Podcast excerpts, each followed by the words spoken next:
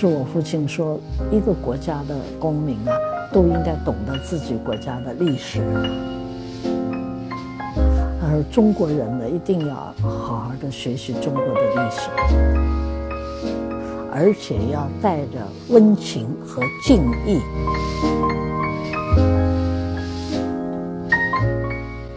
结果桂花都落下来，都落在这个床单上，然后他把桂花收集以来，洗干净就给我们做吃的。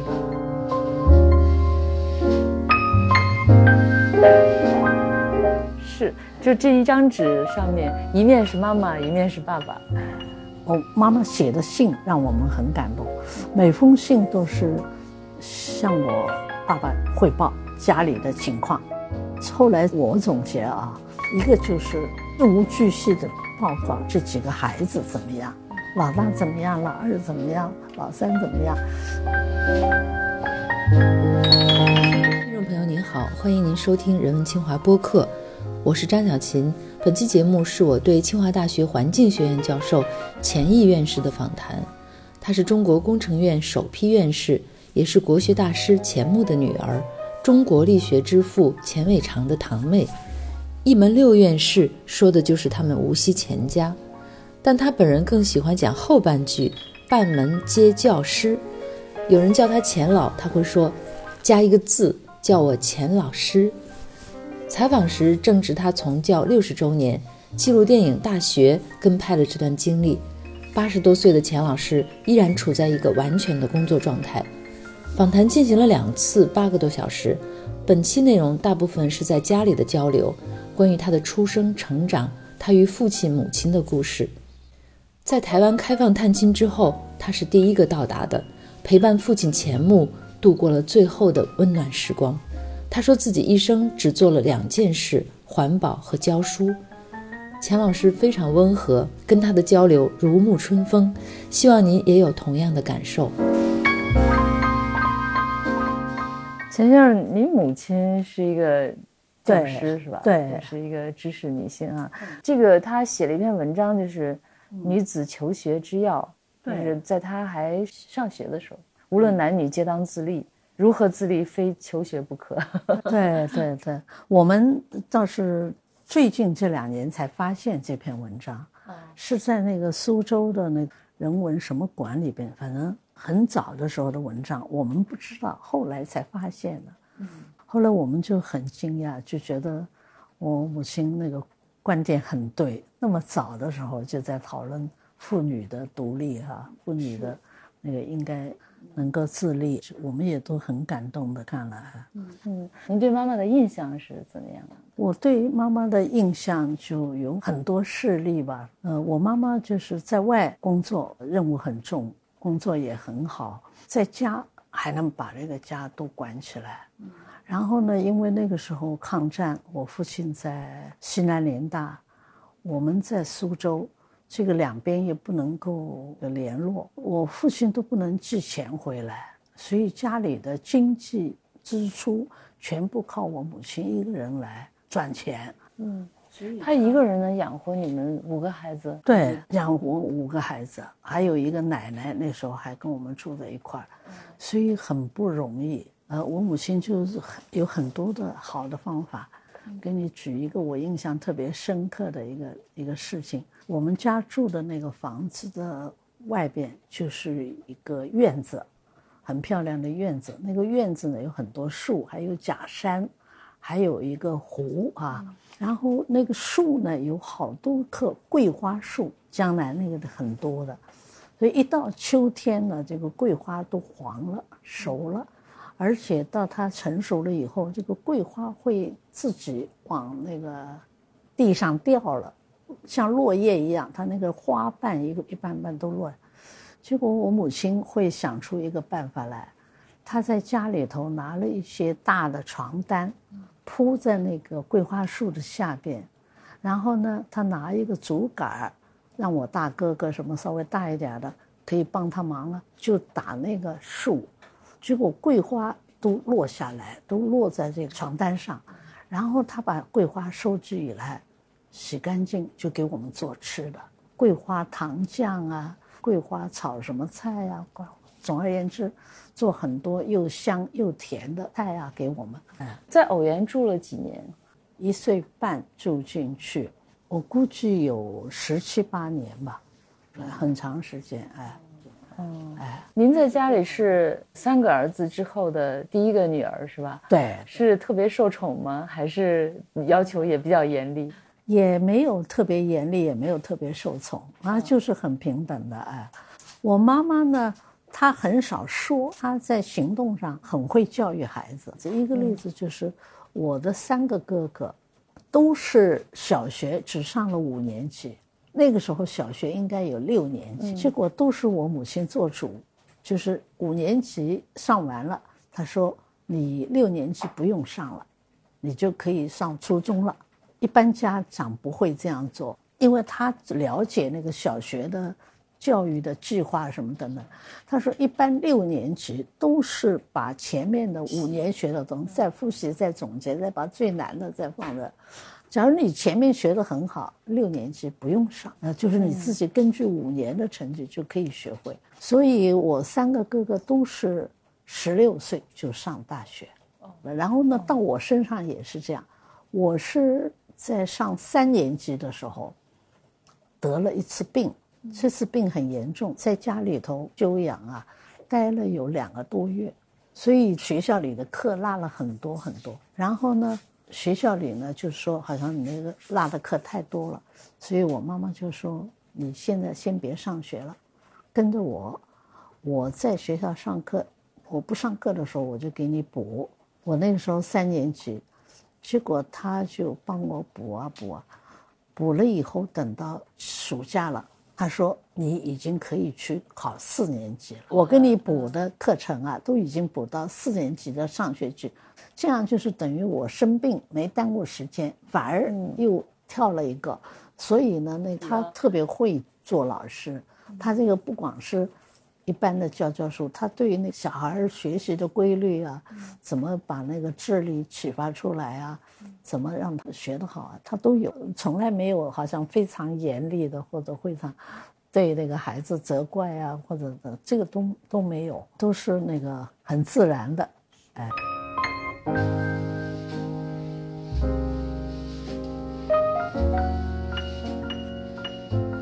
在偶园的时候，父亲就是钱穆先生也在那儿住过几年，是吧？我父亲比较完整的是住了一年。他就是去陪我奶奶，那时候没有到西南联大，他晚去了一年。嗯，您几岁那时候？我顶多就是三四岁了。一九四五年抗战胜利，他从那昆明回来了。回来他的工作呢就在无锡北大，当时的校长是傅斯年，傅斯年跟我父亲是不太对头的，所以他不聘我父亲回北大。所以呢，我父亲就到江南大学教书了，在无锡，所以他是无锡苏州跑，很近嘛。反正上课的时候、上班的时候就去无锡，有时候就回来。哎，到四八年他到广州去了。那个时候，钱穆先生的《国史大纲》已经写了，是吧？那已经是一个很有名的国学教授了。那个时候您知道这些吗？我们都不知，嗯，也不了解父亲是做什么。对对，反正知道他在大学教书。但是具体的什么观点什么不知道啊？就在四九年的年初还是四八年年底，我记不得。他们在广州有几个朋友一块儿决定就到香港去了。嗯，哎，那那个时候我们都在苏州。然后我父亲后来说过，当时我们都不知道。后来他说过，他就说没想到他这一走。会跟家里分隔这么长时间，他当时等于好像换个地方工作而已，也没有正式的告别过，是没有。他就是先到广州，然后呢，广州待了一年多，又到了香港。那妈妈怎么跟你们解释父亲不在身边的时候？我妈妈就说他是到哪儿了，反正接到他的信，他会告诉我们。开始的时候还可以通信，后来慢慢就。没法通信了。嗯，就是爸爸写信来的时候，呃，一般都会说些什么呢？妈妈会读爸爸的信给你们听吗？呃，这个我都记不得了。但是就是抗战那个八年吧，我们或者我父亲跟我们分开大概七年，这个段时间我母亲跟我父亲通信啊，我爸爸居然把我母亲的信都留着了，就是一直留到他晚年的时候。他到他去世，就是我的继母后来收拾他的遗物的时候，就发现了一大摞的我母亲的信，这个珍贵的不得了。为什么会这样呢？他我觉得分析是两个原因，一个原因他可能觉得这些家信太宝贵了，他不舍得扔。另外一个原因就是他们在西南联大的时候，纸张困难的不得了，所以他就用信的背面做读书笔记，所以他这个读书笔记对他也是很宝贵，他所以不能扔。后来我继母发现以后呢，他在编他的全集，他觉得这种笔记也要考虑放进去，他就把它交给我二哥了。他说：“你又可以看看你爸爸的笔记，又可以看看。”你妈妈的信，我们家里的人都感动的不得了，然后我们都看了，是，就这一张纸上面，一面是妈妈，一面是爸爸。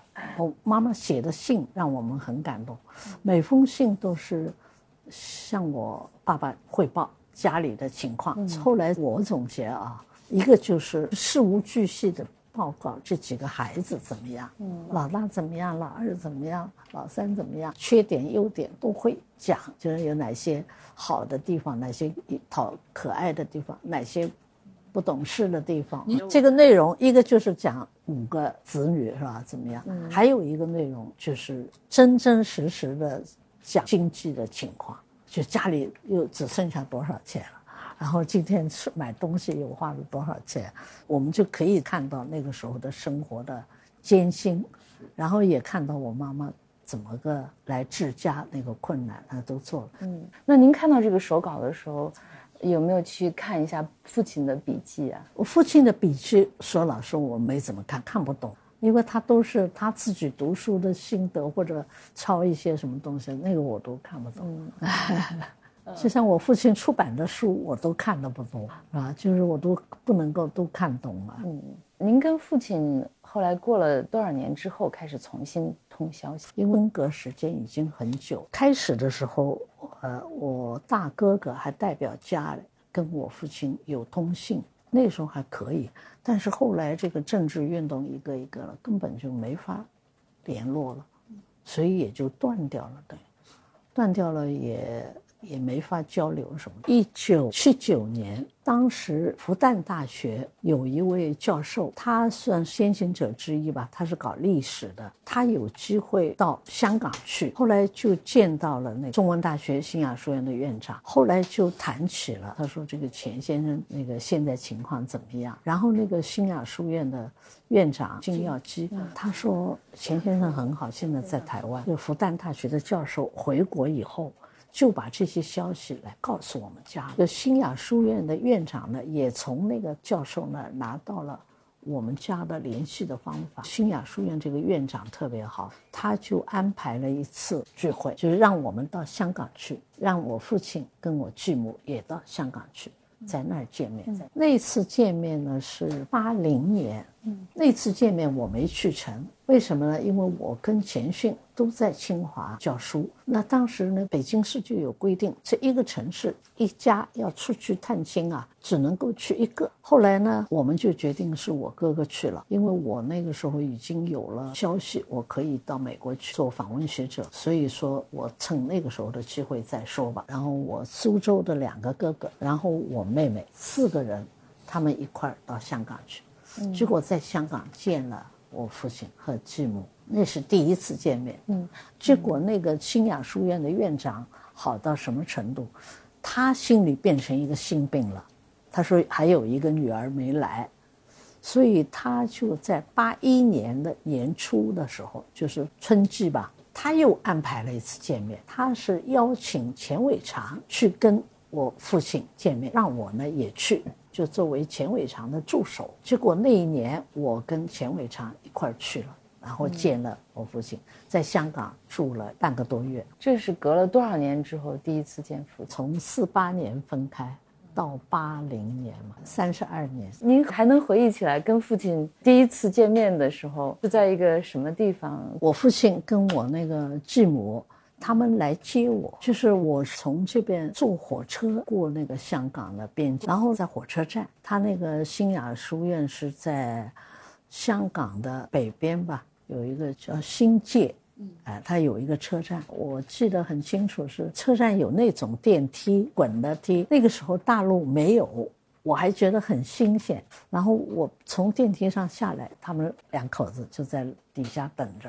他们还能认出我来，因为事先都看了照片了。哎，我呢当然也看了他们的照片了，所以很容易就认识了。您跟爸爸说的第一句话，他跟您说的第一句话是什么？还记得吗？我当然就是叫他了，就是叫他。然后他他也叫我，他就叫我小的时候的家里的名字。呃，小名是什么？因为我是老五嘛，嗯，所以他就叫我那个。我们苏州人叫阿什么？阿五。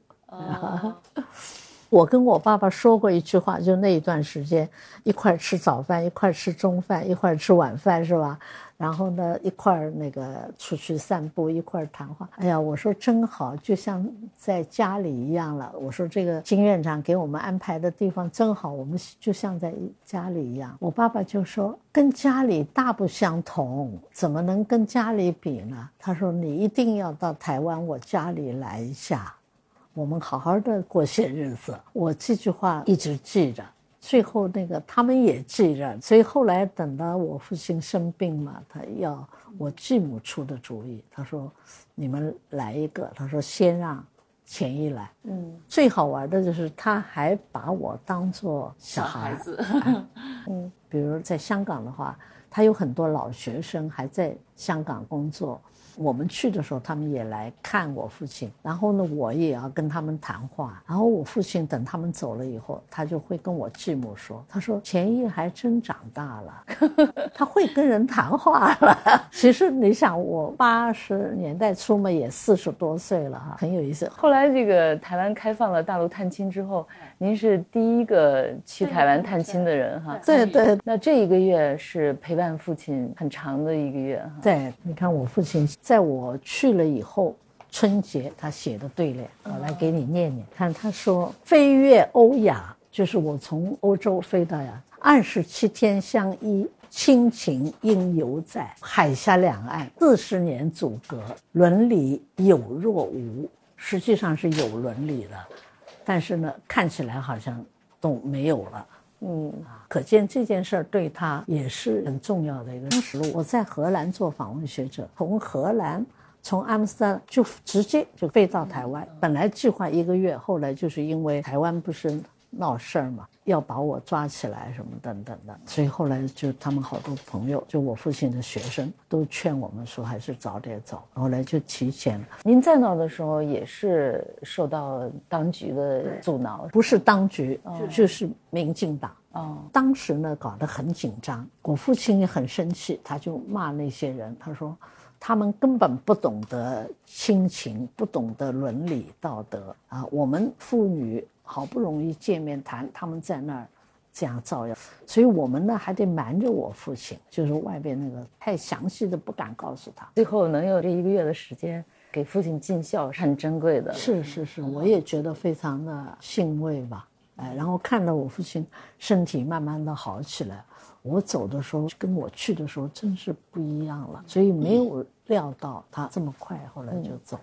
嗯，有告诉父亲您在大陆做什么？比如说，您其实也已经是一个很有成就的学者了，那种我都没讲。他我父亲跟我们接触以后，他就真是感觉很欣慰。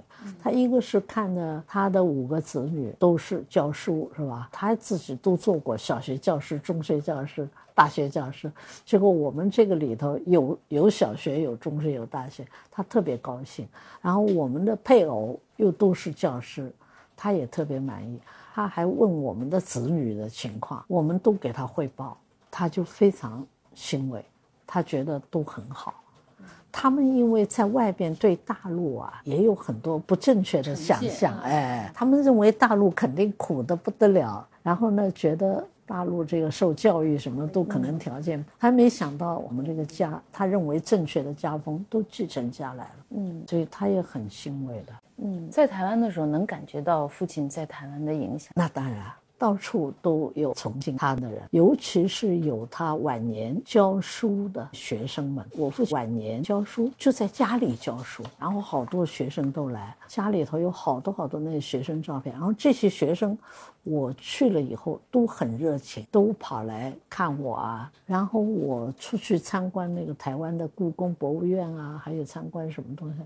往往被人认出来，那个倒不是因为我父亲了，就是因为我当时是第一个。对，然后那个报上天天都有我的新闻，嗯，然后我的照片也到处出现，所以好多人认识我。然后呢？都会来跟我表示，就是要让我放开，然后要让父亲要照顾好怎么？嗯，那后来得知父亲去世的消息是在什么情况下？那个时候已经联络很多了，也可以打电话什么的，哎，就知道这个跟那个陈水扁的关系很大。嗯，宿书楼是蒋介石跟蒋经国在位的时候专门盖的，给我父亲住。他们那个时候也是作为尊重知识分子那样的。在那大学的校园里头，但是陈水扁那时候就造文章，就是钱穆占用公产，就然后呢，我继母跟我父亲呢，就一方面说他这种话不通，另外一方面说我们完全可以交还，就不住，嗯，所以后来就搬出来，他们租了一个房子，结果搬出来没有到三个月，恐怕换一个大环境啊，对这样的老人啊也受不了，所以后来就去世。嗯，就现在这个苏书楼还是作为钱穆先生博物馆啊。后来您评工程院院士的时候，九四年他已经就还有点遗憾哈，父亲没有看到这个没关系，对他来说这些称号并不重要。他们台湾成立中央研究院的时候，最早没有他，因为那个时候也是就是有傅斯年啊、胡适啊，对他都是关系不好的，观点不一样的，都不让他当院士。所以他到了很晚才当哈。父亲最著名的著作是他的《国史大纲》哈，您有没有读过《国史大纲》？《国史大纲》我试着读，但是我没有能够从头到尾的仔细读完，因为对我来说有点太深了。嗯，有跟父亲讨论过，我没有资格讨论。但是《国史大纲》的前言里头有一句话对我的影响很大，嗯就是我父亲说。一个国家的公民啊，都应该懂得自己国家的历史。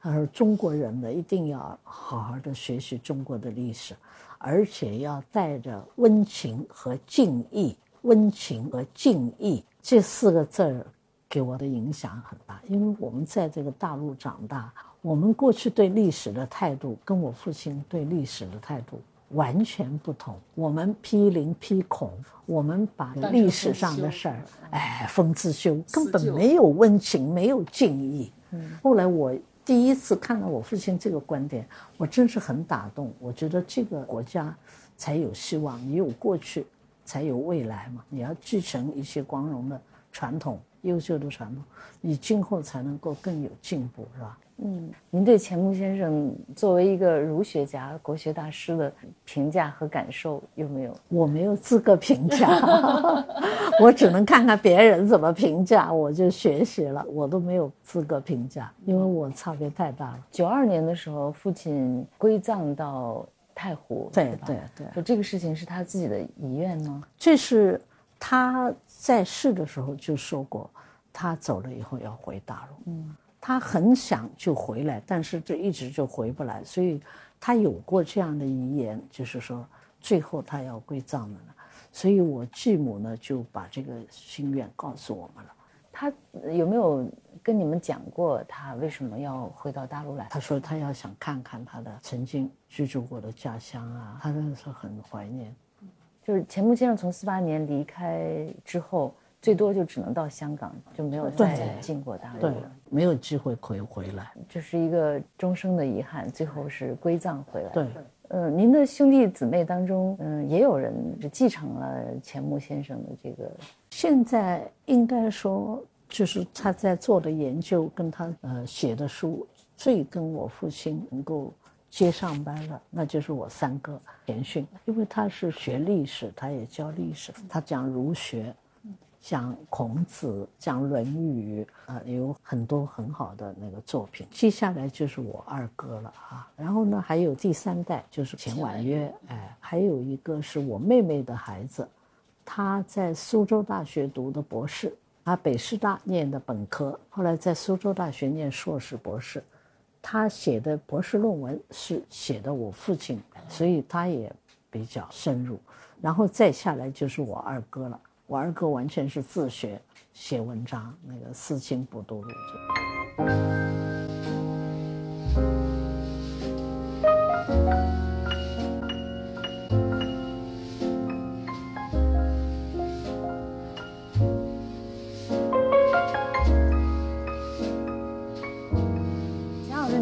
环保这个事业有关系，是从大学开始吗？对，应该说是大学开始，因为我大学学的内容都是现在环境工程的专业要教的内容，但是只是一部分，就当时的内容只是现在的一部分，现在的环保工程的内容要多。当时进大学选这个专业你是偶然，是老师动员的，当时不了解，但是就听了老师解释，觉得是很重要，就选。从一开始就是一个被动员去学的专业，到后来慢慢的就是自己能够对这个专业有一些理解，或者是喜欢上这个专业。您觉得是在一个什么样的事情当中，或者一个什么样的课程里边？这个就受很多的影响。一个是老师讲课的时候，他总都是怀着对这个事业很高的热情、很高的责任心。所以我们受老师的影响很大，还有一，我们上大学期间经常要下工厂去实习，在那个厂里头住上半个月、一个月，实习跟厂里的工人一块儿干工作，然后最后我们还要学习怎么设计这个工厂，所以这种工作、这种实习教育的方法，也给我们增加很多感情。我们就自然的跟这个工作就发生感情了。那时候是用黄浦江的水吗？上海？对，上海当时有很多自来水厂，都是从黄浦江取水。在呃还没毕业的时候，就有老师有一次跟我们讲，说黄浦江水受污染了，一年已经有八天达不到饮用水源的水质标准了。当时就认为很严重了。后来我离开上海以后，马上就听说黄浦江水越来越糟，越来越糟。最后黄浦江就遭到自来水厂的取水源的那个水管都搬地方了，不能从黄浦江取水，因为不合格，所以就搬到那长江边上。长江的水质比黄浦江好，那我们就更体会到保护水质的重要性了啊。就从你们这个专业的人来说，水质的问题，应该说在几十年以前就已经是很重视了。就已经有这个，所以我们中国搞环境保护、做水的污染的防治、大气污染的防治、土壤污染的防治，最早也是从水开始。但是水的问题呢，就你刚才说的，一般人看不出来，必须要做化学分析、取样、做检测。才能够发现有问题。您从小在苏州长大，苏州那个山清水秀是吧？就是从小是不是对水也比较有感觉？我们苏州那个一个特点就是水多。我住的那个家，那个大门外头一条小街，小街旁边就是一条河。那我们从小洗菜、洗碗、洗衣服都在那个河边去洗。然后我们那个家的后门又是一条河。那一条河呢，我印象很深刻，经常有小船带了那个素菜水果来卖，他喊，然后我们家里一听听见，就跑到那个河滩那旁边，可以买西瓜、买橘子，都在那个小船上。那那个时候那个河水都很干净。当然呢，苏州那个住的房子里还有井，嗯，就是取地下水，一口一口井，井水呢也用的很多。可是后来就眼见着它那个河水越来越脏了啊，就不能用了，根本不能洗东西啊。那上大学的时候，您有想到水处理啊，还有环境保护啊，可持续发展，就这样的一条线索哈，会贯穿您一生？没有预料到。嗯，您读研究生的时候，那研究生是非常非常少的。对对，我记得很清楚，我们那一届考进清华的。全校只有十二的研究生，所以这个是很难很难。嗯，现在清华一年招的研究生要多少？要几千人。嗯，进入陶先生的师门对您来说是一个特别重要的事情，是吧？对我来说太重要了，所以我写过一篇文章，叫《假如我没有遇见陶先生》，然后我就说，假如我没有遇见陶先生，我到底会在哪里？我到底会做什么？我到底会是一个什么样的人？都不好回答。他对于给排水这个工作非常非常热爱，非常非常重视，而且他知识很全面，就是我们刚才说给水啊、排水啊等等，他都关注。然后在当时这个情况下，他是比较少的教授，又关心学校的教育，又关心社会上的给水排水的工作。比如那个时候北京自己没有污水处理厂。北京的自来水厂也很少很少，就是因为北京地下水很丰富，很多地方都是用地下水，就没有自来水厂，不是取河水。北京雨水是排放到河里，但是我们的饮用水啊，大部分用地下水。没有污水处理厂的话，那生活污水就排到河流里了。所以当时我在做研究生的时候，北京已经开始在讨论要建设污水处理厂。然后陶先生就老去参加那种讨论，而且陶先生参加一次带我去参加一次，这个也是我非常受益的一个方面，就是他教育学生，不管是从理论上教育，或者从我做的课题上的教育，他让我要了解多方面，尤其是这个实际工作的方面，比如说他带我去参加会，那个会上都是些大师嘛。啊，有总工程师啊，有什么教授啊，有什么官员啊等，我当然只能坐在后边听着啊。但是每次回学校的时候，开完会，陶先生就要来跟我说了，今天的开会你有什么想法？差不多算个考试，哎，像考试，那我就可以跟陶先生在回来的路上讨论了。这个对我帮助很大很大。从那个年轻的时候就关心到社会上的需要做的事儿，啊，当时做研究生的一个题目是雨量公式的建立，就是我们下雨要设计那个下水道，到底按多少雨量来设计，就有很多因素。你要考虑到是多少年一遇的，要防止淹啊什么等等，所以到底这个雨量公式那里头的系数怎么确定？那时候我们中国缺少这个，但是当时呢，我们拿不到西方的资料，所以我手头只有一点苏联的雨量公式。结果我参考苏联的雨量公式来算中国的下雨的情况呢，往往就不对头。后来陶先生就跟我说：“他说降雨的情况各个国家不一样，各个城市还不一样，你不能够搬别人的经验，也不能搬一个系数、一个公式来解决所有问题。所以我就在陶先生的启发下，我到中国气象局去做调查。气象局有很多气象资料，包括降雨资料，比如说北京哪年下了。”几场雨，每场雨多大？啊我就去抄资料，抄了很多，就发现北京跟上海不一样，上海跟什么又不一样，所以一定要多抄。我抄抄了很多资料，然后我就按照中国东南西北不同的区域、不同的省份，按照雨量的降雨的情况。对于不同区建立了公式，但是系数都不一样，最后做出来那个雨量公式就比较符合实际的情况。后来陶先生也认可了，觉得很好，这个对我帮助很大。嗯，咱们中国城市排水是一个广受诟病的事情哈，老有人说中国这个下水道为什么一下雨的时候排水不及时，然后就老拿这个什么德国人在青岛建设这个下水系统来做对比。到底是不是有问题？我们雨水道的问题啊，有好多。一个是这个雨量公式计算的方法了，还有一方面呢，就是雨水道设计的时候，到底选择多少年一遇的水，这个也很关键。这个跟你那个城市的水准啊很有关系。你比方说，城市里头如果公路多、汽车多、交通很繁杂这种地方，你选择的降雨的频率啊。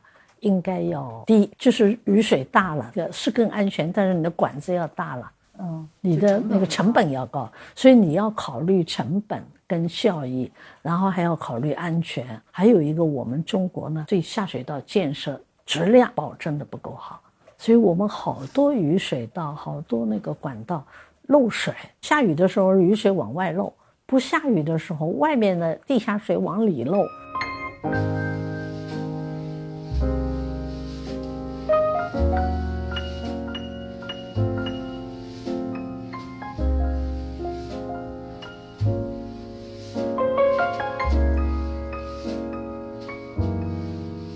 之后就留在学校做那个曹先生的助教，嗯，然后也做助手，嗯，您还记得您第一次上讲台的那一天吗？就是在陶老师那个课上，那时候您是二十几岁，那时候五九年，对啊，二十三岁吧。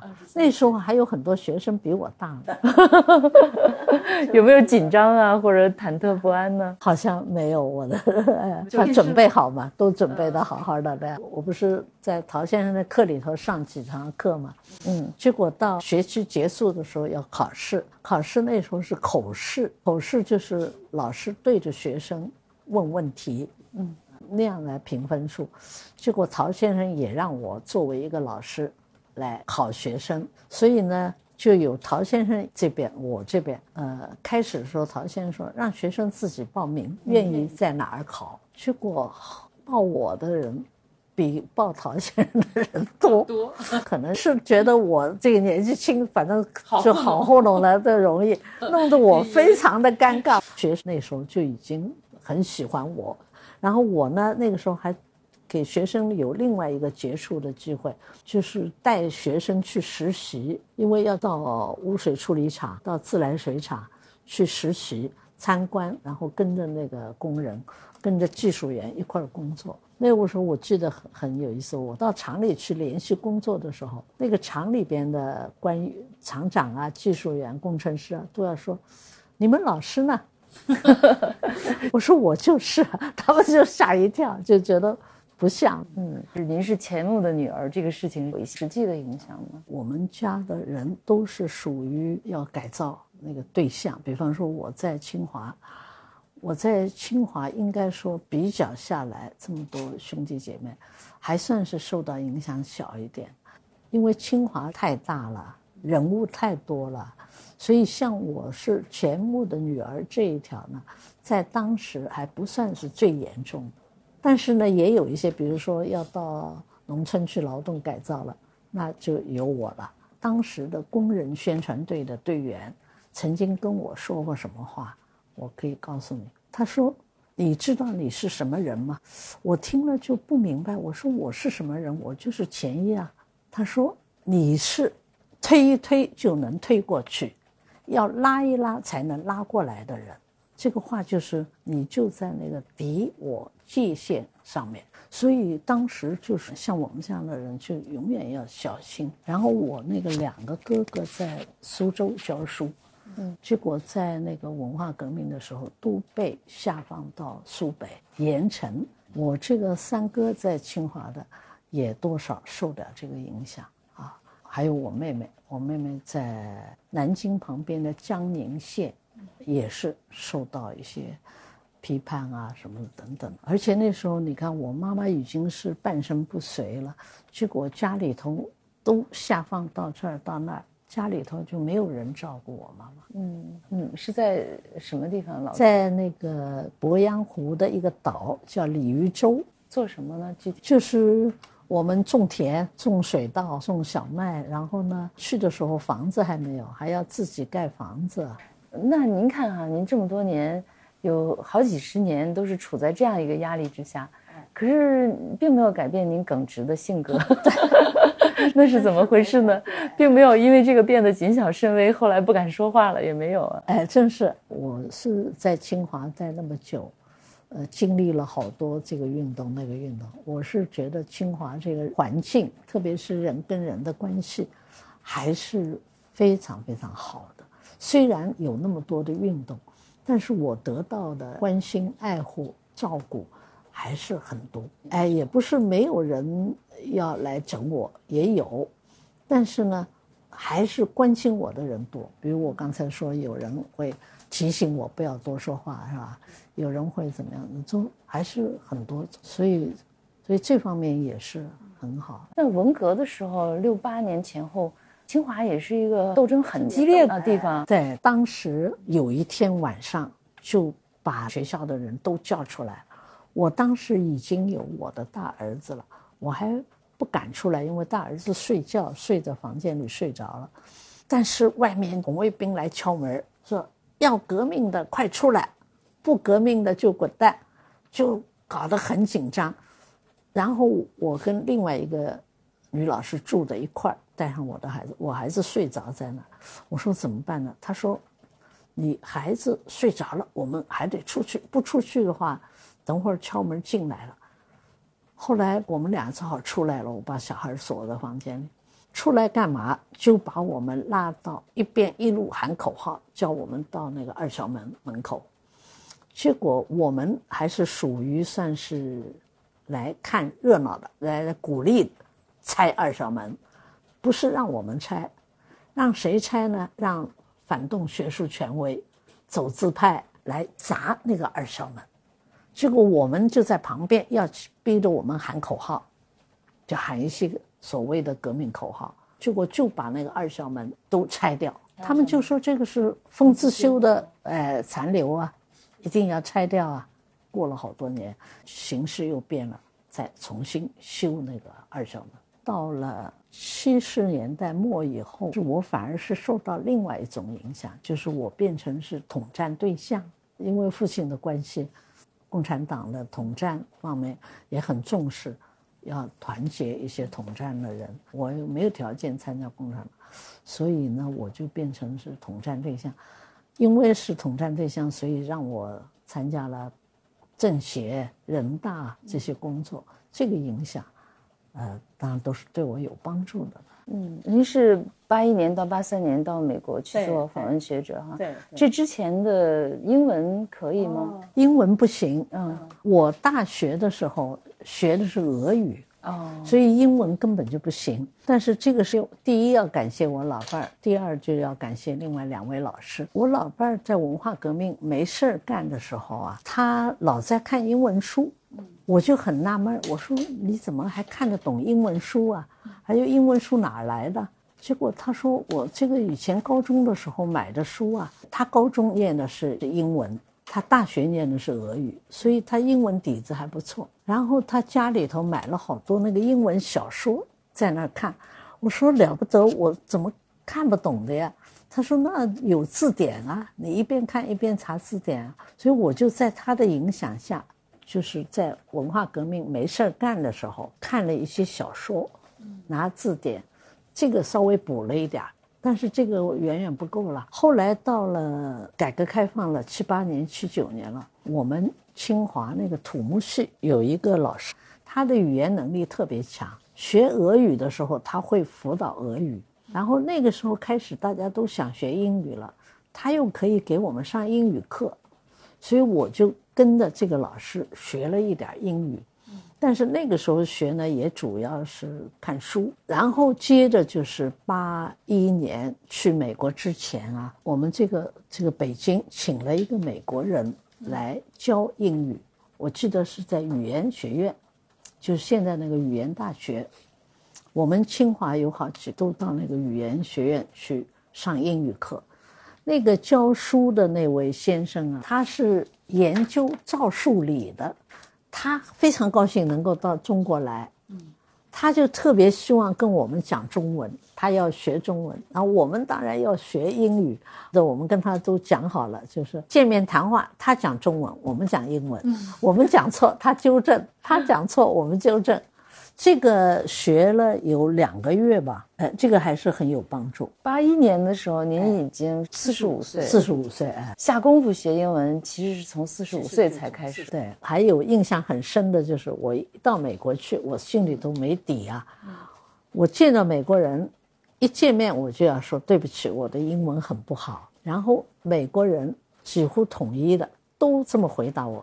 说你的英文比我的中文好多了，嗯，所以又鼓励我了。然后呢，我到了美国以后，那个教授也很好，马上就派给我三个学生，两个硕士生，一个博士生，就是跟我商量了做什么课题以后，那三个学生就跟着我做。然后这三个学生当然来了一个中国人，就很喜欢跟我聊天。我就跟他们聊天的时候有锻炼了，所以我的英语就是这么学过来。嗯，这两年主要是做了一些什么呀？这两年我做的工作是这样，那个美国教授很有意思，把他研究的兴趣和我的。过去研究过的内容的结合点找到了，他做的比较多的是污泥的沉淀，我做的比较多的是生物处理。我们最后一块做的就是那个生物处理产生的污泥，它的沉淀的性能怎么样？就又有。他的特点又有我的特点，那所以做的嗯，就您八一年到美国做访问学者，应该算是改革开放之后比较早的，比较早，但不是最早。这段去做访问学者的时间，刚去的时候是不是也有一定的冲击？当时觉得吃惊的一个就是计算机，是一九七八年、七九年我就开始学一点，但是那个时候清华要到计算机房约时间，约。礼拜几几点到几点？一个礼拜最多两次了，但是到美国第二天就给我送来一台就是个人的计算机，哎呦，这个让我就惊喜的不得了。我想这下子可以好好的学了，因为天天可以在上面折腾了。这是一件事儿让我觉得呃惊喜。第二件事就是汽车，那时候中国啊没什么小汽车了。第三个这个好玩了。从来没有看到过超级市场，到了美国看到那个超级市场，大吃一惊，说怎么可以这么容易就可以买东西了？到处都是东西，你随便拿，拿了到门口结账就可以了。我们那时候还要用票证呢，是吧？对呀，所以我做过一个傻事儿，我说到底这个超级市场有多少种类的商品，我要统计一下。结果我就一条一条的那个过道走。去数，结果我发现失败了，因为你走来走去，可能方向就找不到了，就走的是老路了，或者就是新的地方根本找不到，所以没法统计。但是高兴的就是说，你看我八三年回来到八八年，这些东西中国都有了，嗯，这个计算机也多起来了，后超市也有了。街上汽车也多了，公路也修得多了。嗯，就那个时候，美国是不是已经有环保理念了呢？它有这种说法，但是康奈尔大学就没有环境工程系，它还叫土木系，就是里头有那么一个专业而已。但是他们的研究做的比我们，我去拜访了那边的教授，都有做关于环保方面的一些事，所以收获很大。像增长的极限啊，激进的春天，都在那儿都翻到书了。都看到了，所以对我来说也增加好多知识。嗯，在这之后，您的工作是有一些变化，是吗？我觉得那个时候回来最大的变化就是我开始重视土地处理、氧化糖，就这种都是从那边学来的。嗯嗯。本期播客内容到这里就结束了，感谢您的收听。我们的播客节目《人文清华》已经在喜马拉雅。小宇宙 APP 等各大播客平台上线了，欢迎大家订阅收听，谢谢大家，咱们下期节目再见。